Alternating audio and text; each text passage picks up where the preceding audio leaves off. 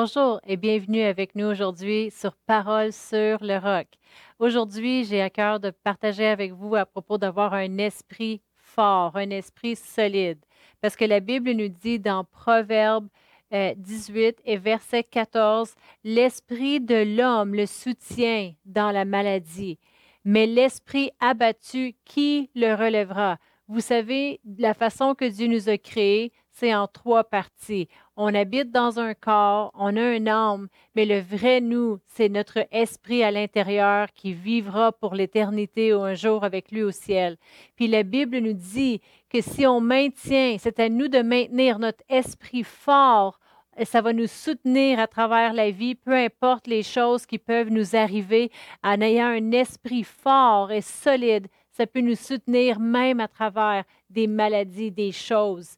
Mais un esprit abattu, ça, c'est des gens qui deviennent tristes ou sont déprimés. Un esprit abattu, qui le relèvera? C'est, c'est, ça l'amène vraiment du dommage tout autour quand ton esprit est abattu. Alors, on va parler aujourd'hui de comment avoir un esprit solide, un esprit fort. Vous savez, de la même façon qu'on peut euh, devenir en forme physique. Euh, Pasteur Brian et moi-même, on s'est dit, écoute, on veut se mettre en forme, on veut faire des régimes, faire des choses. De la même façon que notre corps physique, il peut euh, devenir fort et on peut faire des exercices puis se solidifier.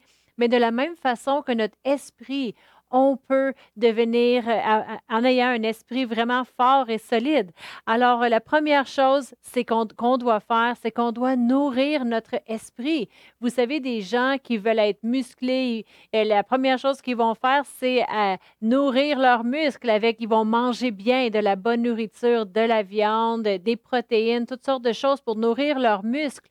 Mais de la même façon, nous, en tant que chrétiens, si on veut avoir un esprit solide, on doit nourrir notre esprit. Et de quoi est-ce qu'on nourrit notre esprit? C'est de la parole de Dieu, de la Bible. À chaque jour, on nourrit notre esprit. Imagine si on nourrirait pas notre corps physique, ben, on, voudrait être fort et solide, on, on, serait vraiment faible, on manquerait. Pourquoi? Parce qu'on ne le nourrit pas. Mais c'est aussi important, si pas plus important, de nourrir notre esprit pour être solide et nous soutenir. Dans 1 Timothée 4 et verset 6, ça nous dit, en exposant ces choses aux frères, tu seras un bon ministre de Jésus-Christ, nourri des paroles Nourris des paroles. Quelle parole? La parole de Dieu. Nourris des paroles de foi et de la bonne doctrine que tu as exactement suivie. Vous savez, ton esprit a un appétit. Ton esprit a faim. Euh, souvent, les gens, dans le naturel, ils vont, ils vont passer à travers la journée, tout d'un coup, ils ont faim. La première chose que tu vas faire, c'est que tu vas ouvrir, surtout vu que vous êtes à la maison en ce moment. Euh, certains d'entre vous, d'autres travaillent. Euh, mais quand tu as faim, qu'est-ce que tu fais? Tu rouvres le garde-manger, tu cherches de la nourriture et tout de suite, tu veux combler ce besoin-là et manger. Bien, ton esprit a un appétit, puis ton esprit a faim.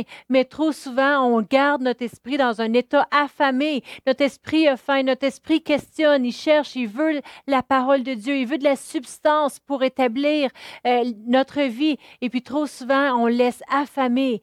Et puis on laisse dans un état de tristesse et de découragement. Le découragement vient comment? Quand ton esprit n'a pas été nourri. Alors on veut le nourrir, notre esprit. Dans 1 Timothée 4 et verset 8 de la Bible amplifiée, ça nous dit, exerce-toi à la piété car l'exercice corporel est utile à peu de choses. Puis nous, on trouve que l'exercice corporel de notre corps physique, c'est vraiment utile. Là. Tu peux aller magasiner, tu peux te promener, faire euh, du vélo, faire des choses avec tes enfants, ta famille. On trouve que c'est très utile, mais pour Dieu, c'est peu comparé à ce que ton esprit est capable si elle est bien nourrie. Ça dit, tandis que la piété, est utile à tout, ayant la promesse de la vie présente et, faut pas oublier, et de celle qui est à venir. Quand tu nourris ton esprit aujourd'hui, tu le nourris pour ton éternité. Tu as embu l'éternité devant toi.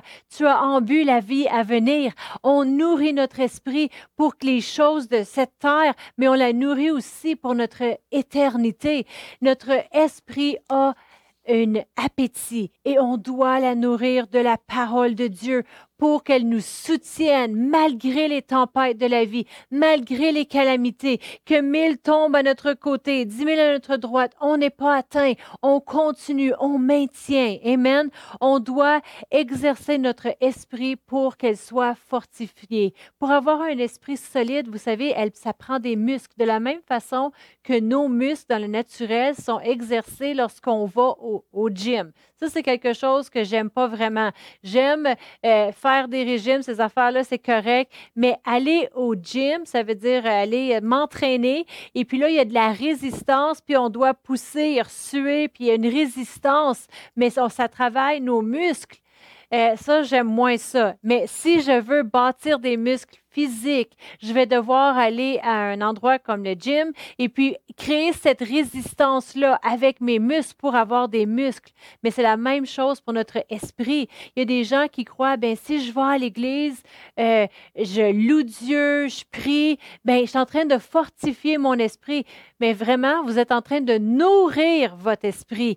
Qu'est-ce qui va fortifier votre esprit? C'est Galates 5 et verset 22 mais le fruit de l'esprit, c'est l'amour, la joie, la patience, la paix, la bonté, la, la bénité, la fidélité, la douceur, la tempérance. Les fruits de l'esprit, c'est quand on a l'opportunité d'exercer tous les muscles. Ça, ça nous met en pratique. Là, là on est en train d'exercer et fortifier notre esprit.